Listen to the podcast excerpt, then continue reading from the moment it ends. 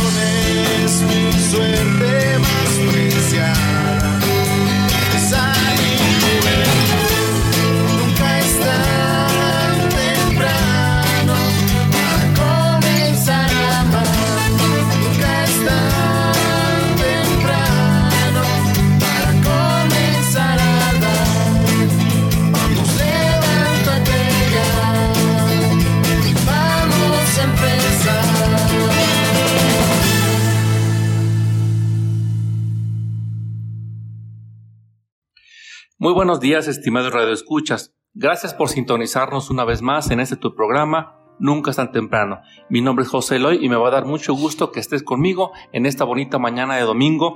Y bueno, antes de continuar con nuestro programa, te quiero recordar nuestros teléfonos en cabina. 444-812-6714 y el 444-350-2303. También te recuerdo que nos puedes escribir al correo electrónico nunca es tan temprano hotmail.com. También nos puedes escuchar en las principales plataformas de streaming como ah, Spotify o Apple Podcast.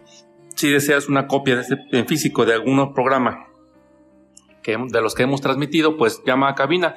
La doctora Maripaz está esperando tu llamada. Y bueno, el día de hoy está con nosotros el padre Osvaldo Esquivel, quien ya ha estado con nosotros en algunas otras ocasiones. Y bueno, hoy vamos a platicar sobre pastoral penitenciaria. Buenos días, padre. Muy buenos días a todos, les agradezco la invitación, de verdad pues gracias, es el poder acercarnos con ustedes, estar cerca. Padre, nosotros hemos escuchado muchas veces en los evangelios eh, y hemos escuchado hablar también que la iglesia nos, pro- nos propone las obras de misericordia. Si recordamos un poco el catecismo, recordamos que son obras de misericordia, tenemos siete corporales y siete obras espirituales. Eh, la iglesia, bueno, como seguidora de Jesús, eh, hace lo que su maestro le pidió, lo que su maestro, lo que vio a su maestro hacer, lo que los apóstoles y quienes lo conocieron en su momento nos, nos trans- nos transmitieron. Y una de estas cuestiones, pues, es precisamente el visitar a los enfermos, eh, a, los, a los que están vestidos al desnudo, a los que están presos también, también visitarlos. ¿sí? Aquí el Padre me está pasando este, las obras de misericordia corporales. Por ejemplo, dice visitar y cuidar a los enfermos, dar de comer al hambriento, dar de, beber al sediento, dar hospedaje al peregrino, vestir al desnudo, redimir al cautivo y enterrar a los muertos. Entonces, pues no es solamente este como alguien pudiera pensar, pues es que la iglesia lo hace porque, bueno, pues es que eh, le gusta eh, ser, eh, le gusta la filantropía o simplemente porque son, son obras humanas muy necesarias, pero la iglesia va mucho más allá. ¿Por qué hace todo esto la iglesia, padre?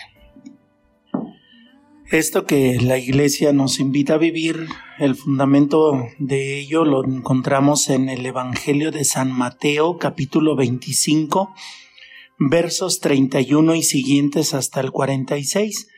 Es donde Jesús mismo recuerda que vendrá lleno de gloria, se sentará en su trono, separará a unos a su derecha, a otros a su izquierda. A los de su derecha les dirá, vengan benditos de mi Padre, tomen posesión del reino creado para ustedes desde la creación del mundo, porque estuve enfermo, estuve desnudo, estuve hambriento, estuve preso y me asististe, ¿verdad? O sea, hace la mención a todas estas obras. Y entonces, pues claro que se sorprenden los justos y dicen, ¿y cuándo lo hicimos? Dice, cuando lo hiciste con el más pequeño de mis hermanos, conmigo lo hiciste. Y también es fuerte la expresión de los que le dirá a los de su izquierda, apártense de mí malditos y vayan al fuego eterno preparado para el diablo y sus ángeles, porque estuve con necesidad y nunca me asistieron. Entonces, yo creo que esa expresión del Señor Jesús es una expresión fuerte donde en la vida nos da la oportunidad de ser solidarios, ser sensibles, verdaderamente vivir el dolor de los hermanos y tratar de acercarnos a ellos en la medida de nuestras posibilidades. Muchas veces pensamos que el asistir al hermano es gastar dinero, no, es tu tiempo, es visitar, es sentarte, es escuchar, es convivir y no estás gastando nada, solamente que tengas la voluntad, que tengas la oportunidad y el deseo de estar. Muchas veces pensamos, voy a ir a evangelizar. No, salimos evangelizados con aquellas personas que están viviendo esa situación, que están viviendo esa realidad y de verdad el Señor a través de ellos nos evangeliza a nosotros, nos hace sensibles y estamos construyendo el reino. Ahorita que menciona eso, padre, decía que a veces es, no es solamente cuestión de dar dinero. Sin, embargo, muchas veces a eso lo reducimos, ¿no? O sea, el ayudar a los demás es, ay, pues una limosnita al que está limpiando, por ejemplo, vidrios en la, parabrisas en la, en la, en la calle, ¿no? Y a veces pensamos que ya, ya hicimos una, una gran obra. Ciertamente, pues es, muchas veces sí es, sí es una ayuda para, para las personas, pero no necesariamente es siempre la, la, la cuestión económica. Y aquí usted mencionaba algo muy interesante, es también dar de mi tiempo no es solamente eh, doy y ya me voy. Muchas veces, pues, ese dar, como bien decía la Madre Teresa de Calcuta, hay que amar hasta que duela. Entonces, a veces ese pequeño esfuerzo que hacemos por simplemente a lo mejor escuchar a una persona de la, de la calle, a veces me ha tocado, no voy a decir que, soy ejemplo porque realmente me falta mucho, pero de repente me ha tocado ver a las personas este, que están, andan pidiendo en la calle en el, en el cruce del semáforo y por lo menos a veces digo, bueno, por lo menos le voy a preguntar algo, o sea, ¿de dónde vienen a los migrantes? ¿De dónde vienes? Este, ¿A dónde vas? Este, ya más o menos a veces me alcanzan a platicar un poquito, ¿no? Pues es que vengo de tal parte, por ejemplo, de El Salvador, o vengo de Honduras, voy para allá, en mi país eh, la situación está así, así, así.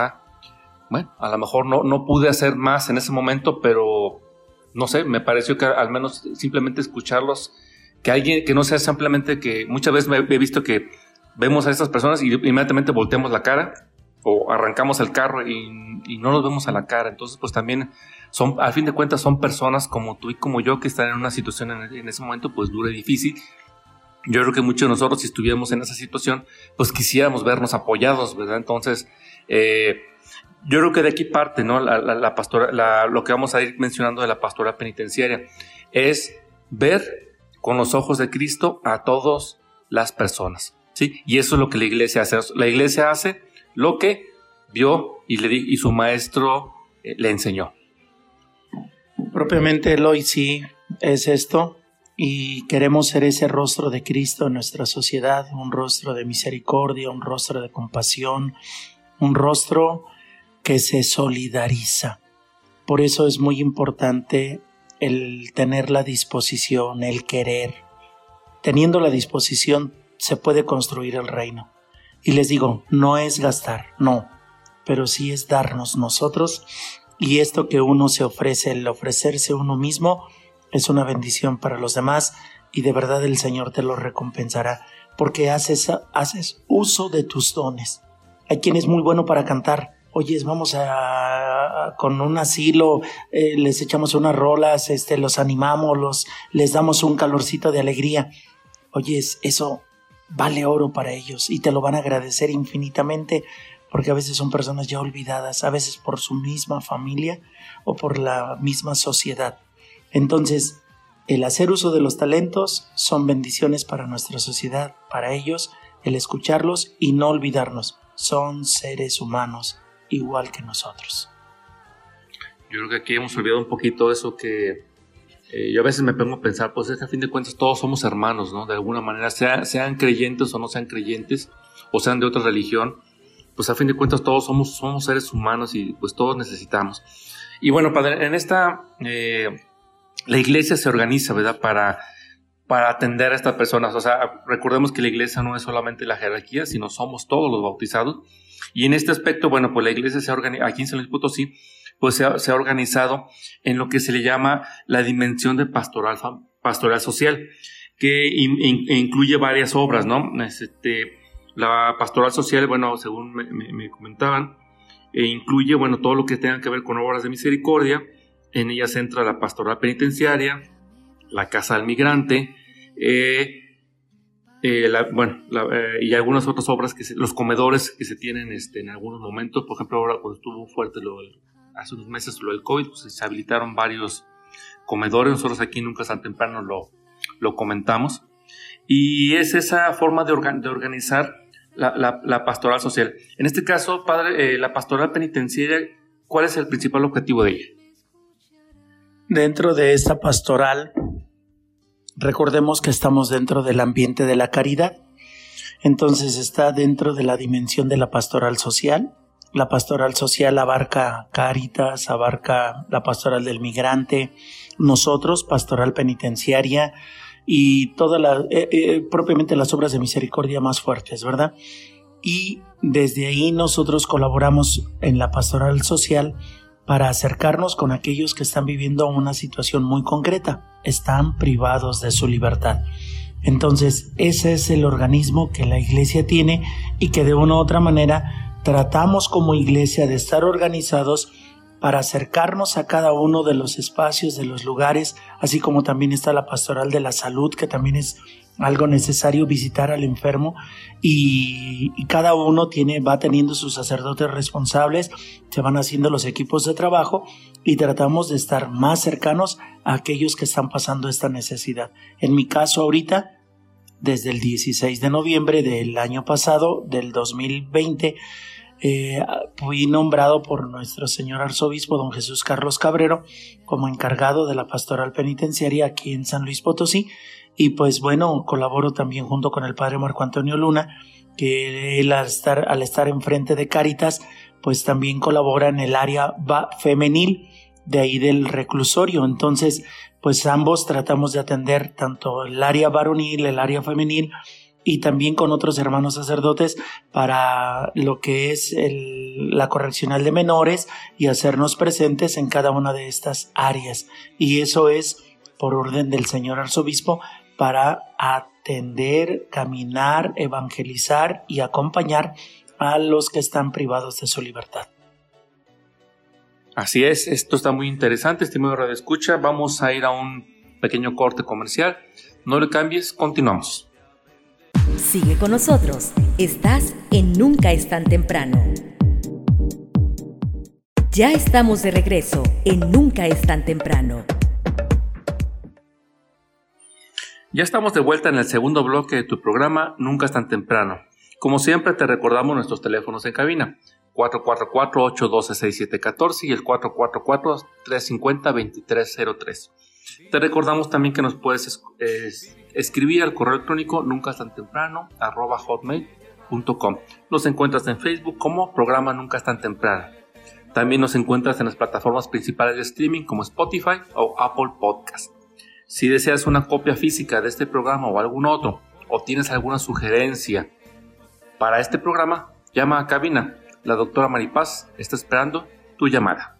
Bueno, estimado Radio Escuchas, pues después de regresar a estos cortes comerciales, pues les recordamos a todos aquellos que estamos, que se están incorporando a, sus actividades dominicales. Si ya fuiste a misa, pues qué padre, qué bueno. Si estás desayunando, pues platícanos que estás desayunando a lo mejor se nos antoja y te caemos en tu casa. Y bueno, estamos con el padre Osvaldo Esquivel y pues estamos platicando sobre pastoral social, específicamente pastoral penitenciaria.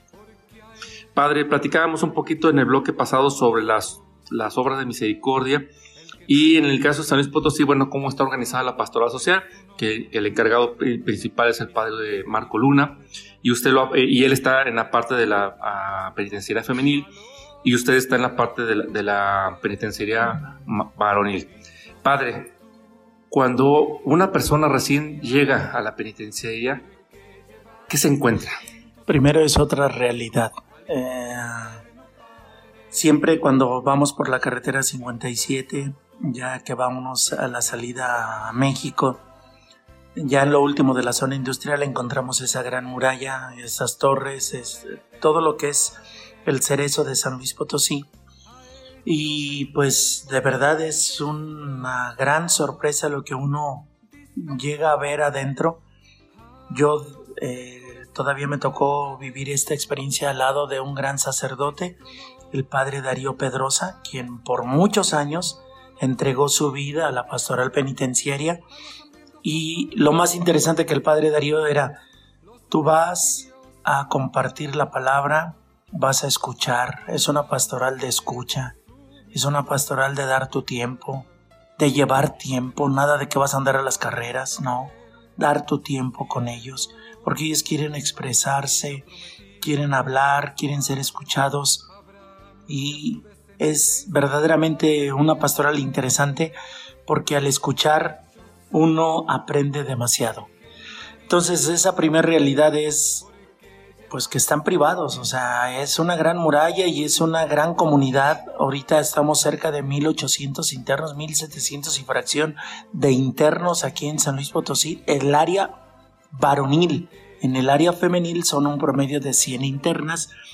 Entonces, sí es una población interesante y cada quien con su realidad, sus retos, sus desafíos, sus maneras de ser, sus formas de pensar, sus ideologías, porque también te encuentras que hay de todos los credos ahí adentro también, o sea, hay quienes son católicos, hay quienes son cristianos, hay quienes son evangelitas, hay quienes son testigos de Jehová, hay quienes son satánicos, o sea, tal cual la cultura de la muerte, etcétera, o sea, encuentras una realidad bien diversa ahí adentro, pero pues lo importante ahí es de que cuando uno se da el tiempo para escucharlos, ellos se acercan, uno los escucha, trata uno de ir acompañándolos, trata de uno de sembrar esa semilla de esperanza, de que el Señor está confiando en ellos y que pues quiere un cambio en nosotros, ¿verdad? O sea, siempre nos da una segunda oportunidad para mejorar y el despertar ese, ese amor, esa ilusión de decir,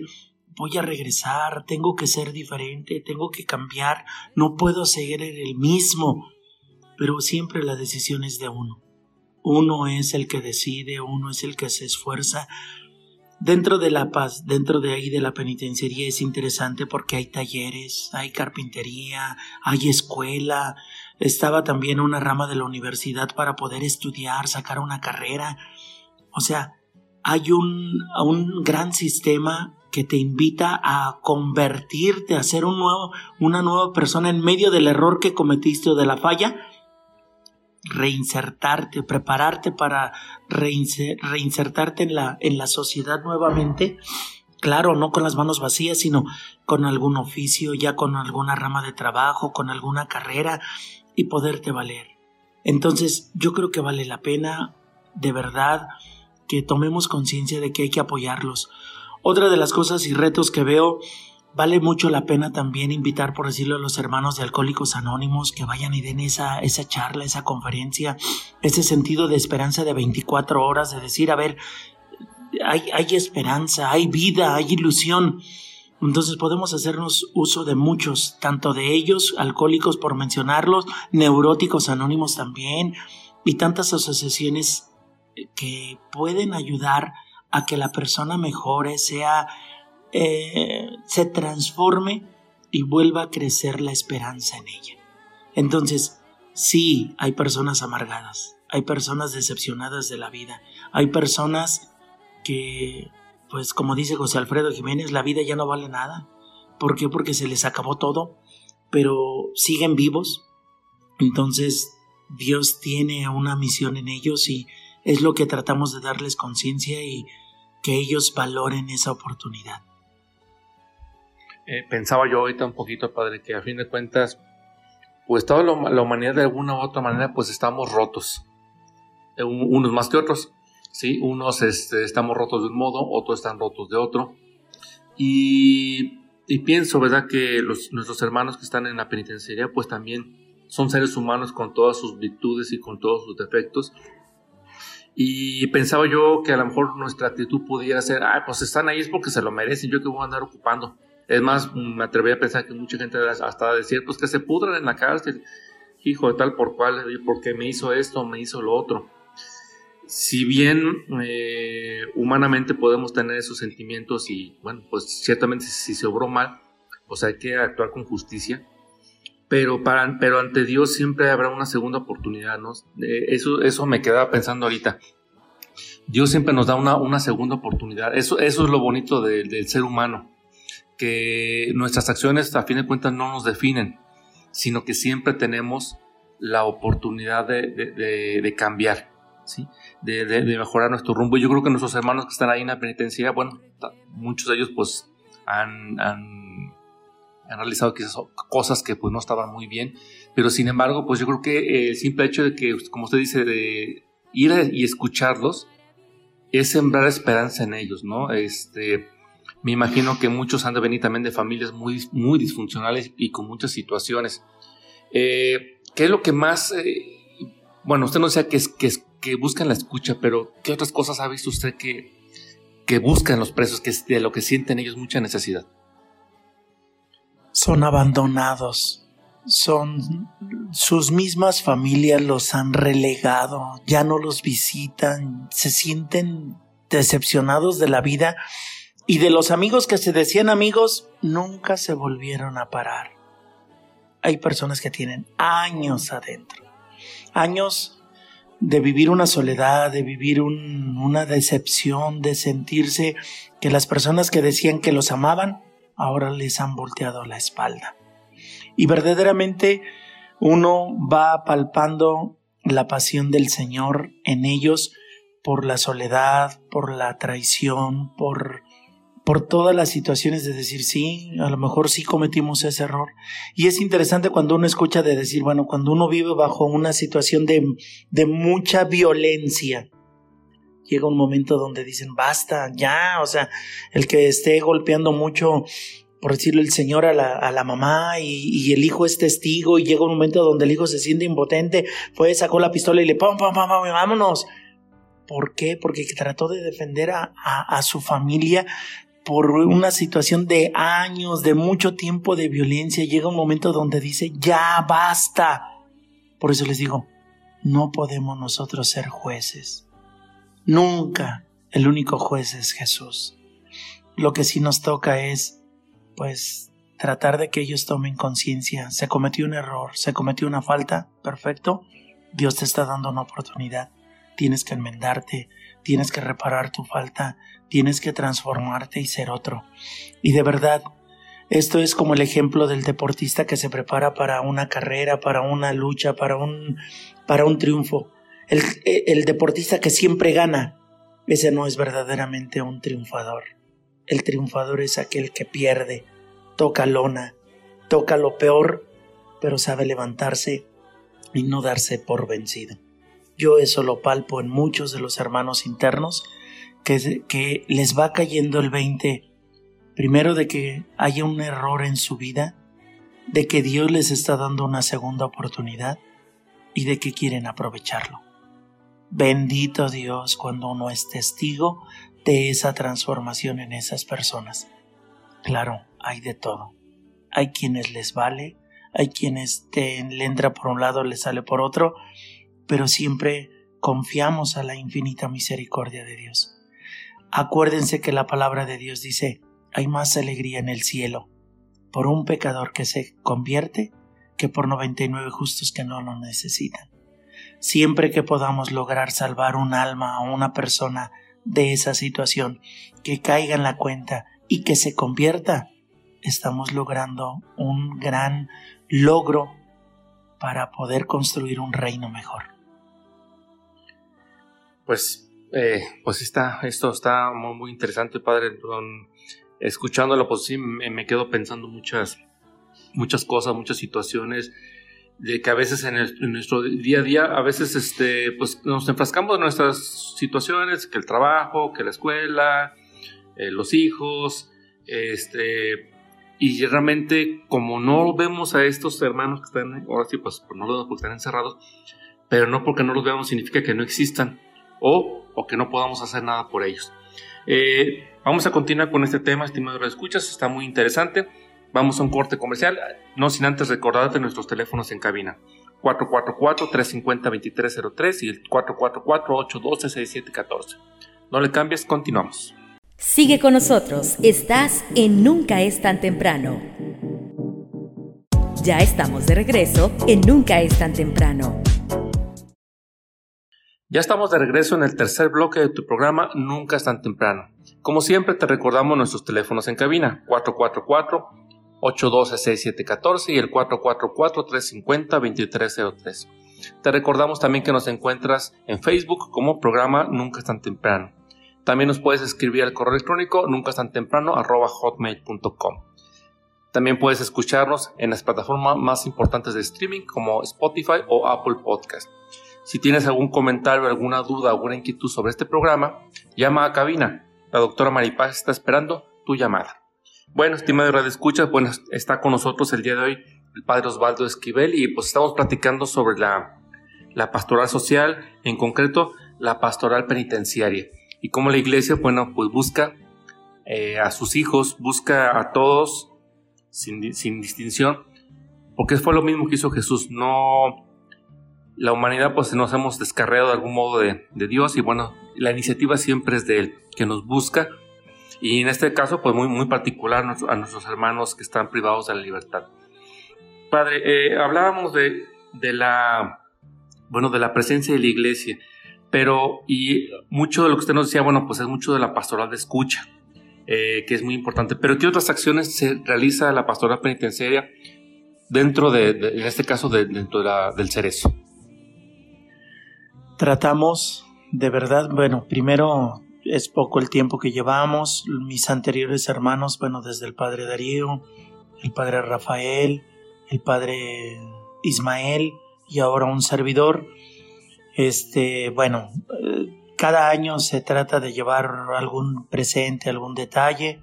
Hemos ahorita estado en la campaña de juntar un kit de limpieza para entregarles. Hacemos el equipito de cada ocho días para que nos acompañen, sean testigos de que se les entrega en mano a cada uno de los presos. Nos hemos dado la tarea de verdad de pues llegar a, a, todos los rincones de ese cerezo y cada una de las áreas gracias a las autoridades que nos han permitido para ser cercanos a ellos y decirles que estamos orando por ellos y que Dios confía en esa transformación y el que pues se les espera nuevamente para reincidir en la sociedad y reincorporarse a ella. Este, pues está también dentro de la formación la catequesis, el preparar. Dentro del cerezo también hay gente que necesita de sus sacramentos y quiere eso. Entonces, invitamos también el día de mañana a, a quien quiera formar parte del equipo para catequesis. Adelante, bienvenidos. Este, propiamente es el compartir, ya decía al inicio, sobre los hermanos AA, sobre los hermanos neuróticos anónimos, sobre charlas informativas de estas asociaciones que quieran incorporarse con nosotros, darles la oportunidad de acercarse con estos hermanos y toda información es buena para ellos, para que verdaderamente ellos comprendan que no están solos y que como iglesia tratamos de acompañar y decirles aquí estamos con ustedes, Dios quiere su transformación, Dios quiere un cambio en ustedes y queremos apoyarles presentándoles todos los medios, las herramientas posibles y pues estando con ellos. Ahorita terminando este, esta campaña de, del kit de limpieza, nos vamos a dar a la tarea con el favor de Dios, pues de aquí a casi diciembre para ir colectando playeras, ropa interior, calzones y lo que son calcetines. Eso es lo que nos vamos a dar a la tarea de aquí a diciembre para ir colectando. Recordemos que tenemos una población de cerca de 1800 personas y pues queremos llegar a ellos. En cuestión de las playeras, pues que sean blancas, que sean blancas, que sean talla grande, talla mediana y este si no son nuevas que estén en la mejor condición posible, limpias, en cuestión de las, de las, de las truzas es así, por favor, nuevas, de talla grande y talla, mediana. Y los calcetines pues son unitalla, esos no hay problema. Entonces, como ir, ir haciendo ese kit, siempre hay mucha necesidad y pues les digo, la iglesia vamos trabajando, vamos haciéndolo y tenemos tiempo para ir recabando. Pues bendito Dios, miren, ya estamos en junio. Entonces, eh, que son seis meses para que llegue diciembre y poder acercarnos con ellos, nada. Entonces, pues solicitamos su generosidad. Esa será la siguiente campaña que queremos hacer y pues agradecer, agradecer a Dios, agradecer a ustedes la solidaridad, el apoyo, el gesto y todos los que nos apoyan saben que se están haciendo presentes con nosotros. Tengo un detalle que con esto concluyo. Llegó un niño, un pequeñito de cuatro o cinco años aquí a la parroquia y llegó con un colchón de, de papel de baño y decía, padre, aquí está. Ah, porque le dije a su mamá, venía con su mamá y le digo a su mamá, pues gracias. Y dice su mamá, no, dígale a él. A ver, platícame. Este, se llama Damián y tiene otro hermanito. Son muy aficionados a los Tigres de, de la U de Nuevo León, a, los, a los Tigres. Y este, y me decía, padre, hemos ahorrado nuestro domingo. Queremos cooperar para que los presos tengan esto me quedé sin palabras. De verdad, Dios toca corazones y los toca desde los niños. Ellos hoy me dieron en esta, en esta donación que hemos estado haciendo, en esta colecta, un gran testimonio. No hay imposible cuando se quieren hacer las cosas. Gracias, Dios bendiga, Dios toque su corazón de todos los que nos sigan apoyando, que nos están apoyando y nos han apoyado para casi lograr esta meta de los kits de limpieza. Y ahora entraremos a los kits de playera, calzón y calcetín para entregarles a ellos que de verdad mucha falta les hace. Y pues queremos esto hacerlo de aquí a diciembre con el favor de Dios y volverlos a invitar a que nos acompañen para entregarlos de viva mano a cada uno de nuestros internos, de nuestros hermanos privados de la libertad. Yo agradezco mucho al programa, agradezco a todos los que colaboran para este medio de comunicación. Gracias por permitirnos acercarnos con ustedes. Que siempre la bendición de Dios esté con ustedes, les acompañe, Padre, Hijo y Espíritu Santo. Dios los bendiga, Dios les multiplique y salgamos a votar. Es importante. Dios los bendiga. Muchas gracias, padre. Y bueno, eh, para como para ir aterrizando esto, eh, ¿hasta cuándo van a estar con la campaña de los kits de limpieza para que la gente sepa? ¿Y a dónde tendrían que llevar lo que la, la, colecta de las cosas? Ahorita estamos terminando con el favor de Dios. Ya nos, no, nomás nos quedará dos, dos miércoles. Entonces, ya, propiamente terminamos. Lo último que nos falta son cremas corporales, gel de cabello, shampoo, pastas dentales y algo de desodorantes. Los desodorantes deben de ser en barra, pero ya les digo, estamos concluyendo. Quienes tengan generosidad, bienvenidos. Estamos en la parroquia de San José Obrero y Santa María de Guadalupe, aquí en Valle Dorado. El horario de oficina es de martes a sábado de 10 a 1 y de 4 a 7 para poder entregarlo y los domingos de 10 a 1 de la tarde. Entonces, pues bienvenidos. Qué bueno que lo menciona para aquellos que andan un poquito despistadones, que no sepan dónde Valle Dorado, después donde está el estadio de fútbol Lastras. Sí, ahí está, está, aquí está bien cerquita del, del estadio. Ok, entonces, bueno, tenemos solamente dos miércoles más en los cuales todavía van a seguir eh, entregando estos kits de limpieza. Después de esto, ya empezaría la, la, campaña, digamos, ya de diciembre, que es la de ropa interior. También aquí mismo en la parroquia van a poder entregar todo. Sí, aquí mismo en la parroquia vamos a recabarlo para darnos a la tarea de aquí a diciembre, recolectar, armar los kits y entregárselos y que sea como ese regalo de Navidad para los muchachos. También, antes de que se me pase, ahorita estaba recordando que aquí en la, parroquia, bueno, no solamente es la cuestión de pastora penitenciaria, también hay un pequeño dispensario médico, ¿verdad? Entonces también medicina de cuál reciben, porque bueno, yo vi y vi una vitrina llena de medicina, pero si alguien dice, bueno, no tengo en este momento para mandar kits, los kits de limpieza, pero tengo medicina, ¿qué tipo de medicina están recibiendo? Toda la medicina que puedan traernos, que no esté caducada. Y si alguien de todas las personas que nos están escuchando necesitan medicamento, pueden asistir con nosotros en los horarios de oficina y traer su receta. Eso es importante, traigan su receta. Si el medicamento lo tenemos, es para ustedes, nada más que con receta, por favor, si son tan amables. Pues ahí está, estimado escucha, si tienes alguna necesidad de, de medicamento, aquí en la parroquia te pueden proporcionar el medicamento que, te haga falta.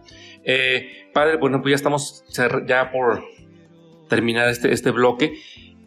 ¿Qué le quisiera decir a nuestros radioescuchas acerca de la, de la, importancia del preso, de la importancia de, estos hermanos en nuestra sociedad? Pues el que no caigamos en la indiferencia, el que abramos nuestro corazón, el que seamos sensibles, abramos nuestro, verdaderamente nuestros ojos, pero no los ojos físicos, sino los ojos del corazón, porque nosotros vamos a decidir si queremos estar en la derecha o en la izquierda. Ahí ya no va a haber vuelta de hoja ni a medias tintas. Vengan benditos de mi Padre o apártense de mí malditos. La decisión es nuestra, no quedarnos en la indiferencia, sino en la medida de nuestras posibilidades, ser sensibles y ser solidarios con los que más necesitan. Así es. Y bueno, pues agradecemos al Padre Osvaldo Esquivel por habernos acompañado en esta mañana de domingo. Esperamos que no sea la, la última que nos acompañe por ahí. Por ahí en alguna ocasión por le, le, pediremos un programa más. Muchas gracias por, por acompañarnos y pues estimado Radio Escucha, pues ahí están las invitaciones, ahí están las, las oportunidades para ver por nuestros hermanos que están necesitados. Hay muchas necesidades en la sociedad. Esta es una necesidad muy concreta. Vamos a un corte comercial. No le cambies. Estás escuchando Nunca es tan temprano. Ya estamos de regreso en Nunca es tan temprano. Ya estamos de regreso en el cuarto y último bloque de tu programa Nunca es tan temprano. Te recordamos nuestros teléfonos en cabina 444-812-6714 y el 444-350-2303. Te recordamos que nos encuentras en, en, Facebook como programa Nunca es tan temprano. Nos puedes escribir al correo electrónico nunca es tan. También nos encuentras en las principales plataformas de streaming como Spotify o Apple Podcast.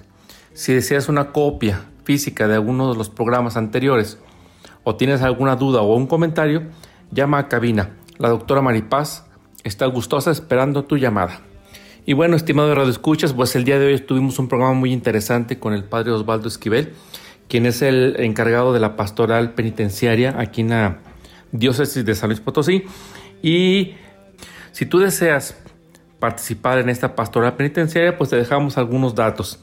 El correo que puedes escribir es p penitenciaria arroba o bien en los teléfonos de la parroquia de San José Obrero y Santa María de Guadalupe 444 816 9762 y el 444 432 6376 Repetimos, p penitenciaria arroba caritas.sanluispotosí.org.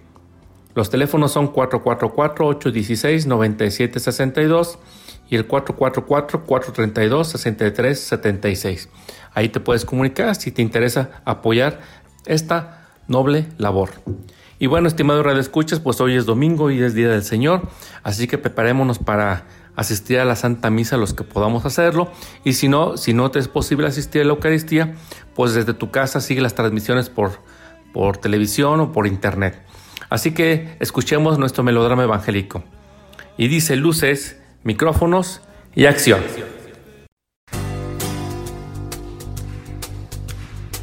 El Evangelio es luz y vida. La palabra de Dios es alimento para el alma. Escucha el melodrama evangélico.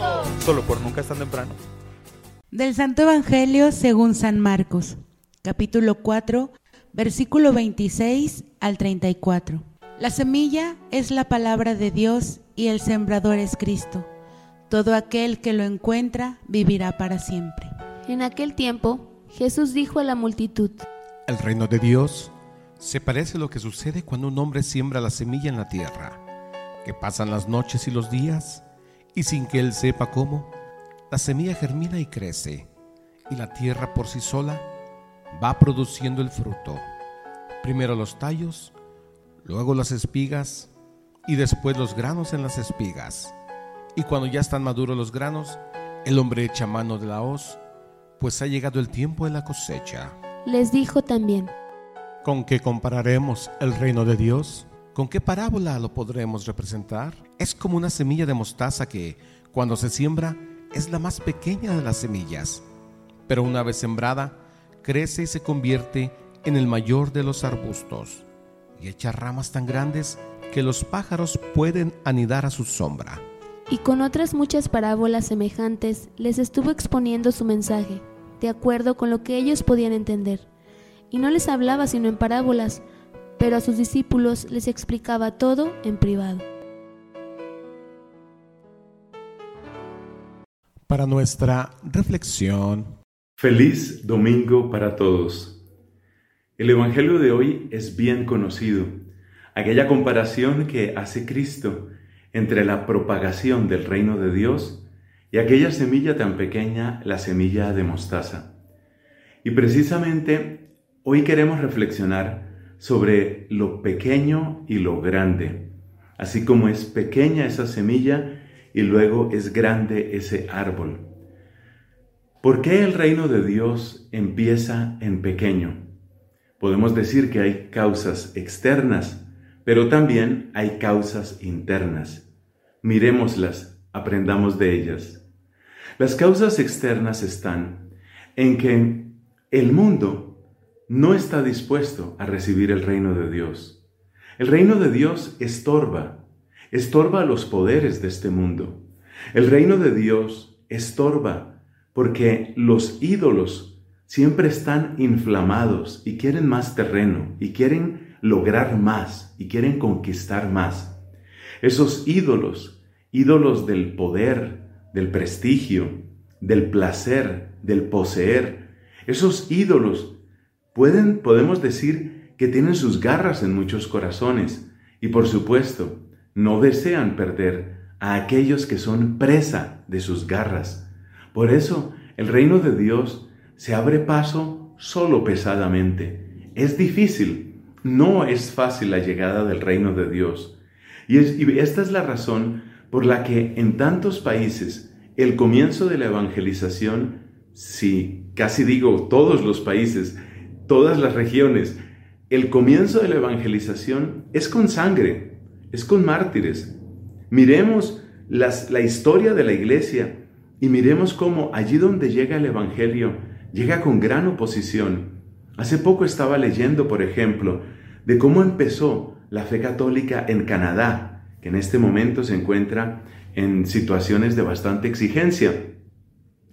Y, y me daba cuenta cómo hubo horribles torturas, cómo tantos tuvieron que sufrir, derramar su sangre, y con esa sangre fue sembrada la fe. ¿Por qué sucede esto? Porque el mundo no está preparado, no está preparado para recibir el reino de Dios. No le interesa recibir el reino de Dios. Y por eso, porque tiene que abrirse paso frente a la hostilidad del mundo, el reino de Dios empieza pequeño, empieza como una pequeña cuña, como una pequeña semilla, pero sabrá abrirse paso. También hay una razón interna por la que el reino de Dios empieza pequeño. Y es porque dentro de nosotros, bueno, yo digo la mayoría de nosotros, hablo por mí, hay tendencias que batallan contra Dios, singularmente tendencias de soberbia, de vanidad, nos gustan las victorias, nos gustan los aplausos, nos encanta la prosperidad, nos encanta el triunfalismo, porque todo eso es caricia para nuestro ego. Y es bueno que nos demos cuenta que muchas veces el obstáculo para que el reino de Dios crezca empieza en nosotros. Somos nosotros mismos los que estamos frenando esa obra del reino de Dios. Y en ese sentido, la primera victoria que Dios quiere tener es adentro de nosotros. Y esa victoria tiene un nombre, es la humildad. Por algo Jesús dice, aprended de mí, que soy manso y humilde de corazón, manso y humilde de corazón. Hay que empezar por ahí. Y hay que empezar por ahí no solo porque el mundo hasta cierto punto lo exige o lo impone, sino porque si no cultivamos mansedumbre y humildad, es probable que nuestra soberbia lo eche todo a perder. Es probable que nuestra prepotencia se convierta después en choques inútiles y estériles entre nosotros mismos. Por eso decía el Papa Francisco, Cuidado con esas batallas dentro de nosotros, batallas que nos debilitan. Y el apóstol San Pablo en la carta a los Gálatas dice, cuidado con esas peleas entre ustedes porque se van a devorar, porque se van a destruir unos a otros. De manera que el reino de Dios tiene esa extraña ley, sea por causas externas o por necesidad interna, ha de ser pequeñito como una semilla, pero tengamos certeza de que en esa semilla está nuestra victoria. Y si esa semilla ya llegó a tu corazón, alégrate, alégrate, porque el triunfo de Dios está asegurado en ti. Ábrele paso al amor de Dios, que aunque llega pequeño, llega poderoso. En Él está tu gozo, en Él está tu victoria. Amén.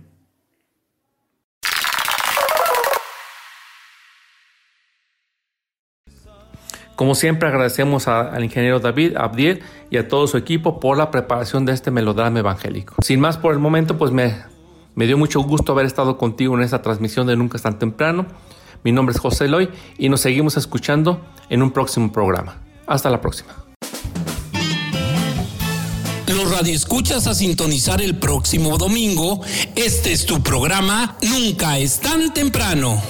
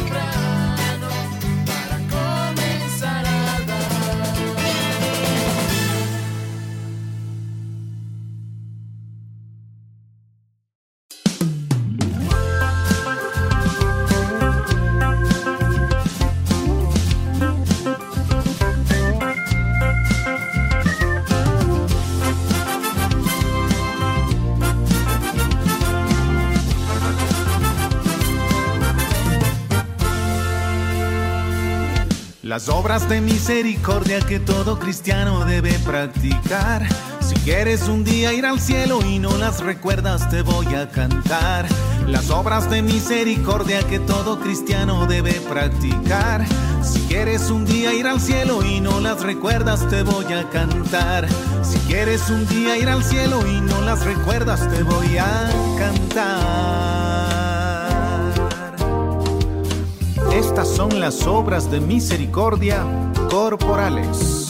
Dar de comer al hambriento, dar de beber al sediento, vestir al que está desnudo, acoger al forastero, asistir a los enfermos, visitar a los presos, enterrar a los muertos. Las obras de misericordia que todo cristiano debe practicar quieres un día ir al cielo y no las recuerdas, te voy a cantar.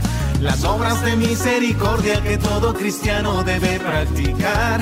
Si quieres un día ir al cielo y no las recuerdas, te voy a cantar. Si quieres un día ir al cielo y no las recuerdas, te voy a cantar. Estas son las obras de misericordia espirituales dar consejo al que lo necesita, enseñar al que no sabe, corregir al que hierra, consolar al que está triste, perdonar a los que nos ofenden, soportar a las personas molestas, rogar a Dios por vivos y muertos.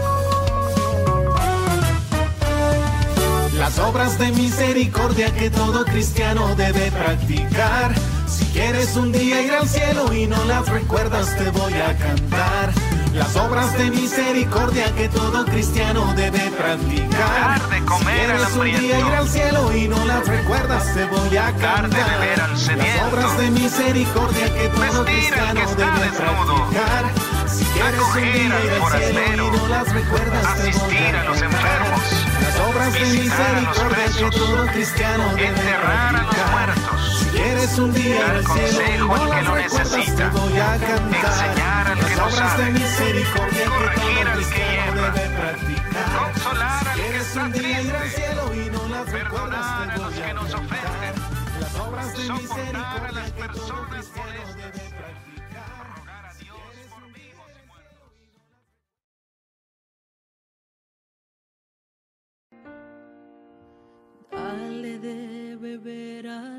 Que tienen sed. Dale pan a los que lloran por comer. Comparte tu tiempo, lo que tienes y tu fe. Sé un buen ser humano y lo que hagas, hazlo bien. Dale a los enfermos esperanza y paz. Dale apoyo a los que están sin libertad. Lleva compañía al que vive en soledad. Llévale consuelo al que ha perdido un familiar. Es el privilegio de dar, es sentirse realizado, caminar con Dios al lado. Es el privilegio de dar, es la esencia de la vida la mayor alegría. Da de lo que tienes sin buscar compensación. Lo que hagas,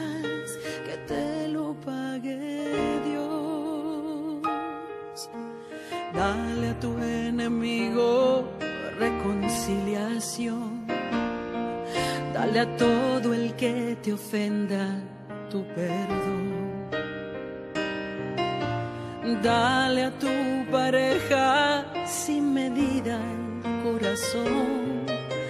Da y también recibe el regalo del amor. Es el privilegio de dar. Es sentirse realizado. Caminar con Dios al lado. Es el privilegio de es la esencia de la vida, la mayor alegría. Da lo que tienes sin buscar compensación. Y siempre dale a todos tu risa, dale a todo Gracias si has dado a los necesitados. Es el privilegio de sentirse realizado, caminar con Dios al lado es el privilegio de dar, es la esencia de la vida, la mayor alegría, sin buscar compensación lo que hagas, que te lo pague Dios. Mm, que te lo pague Dios.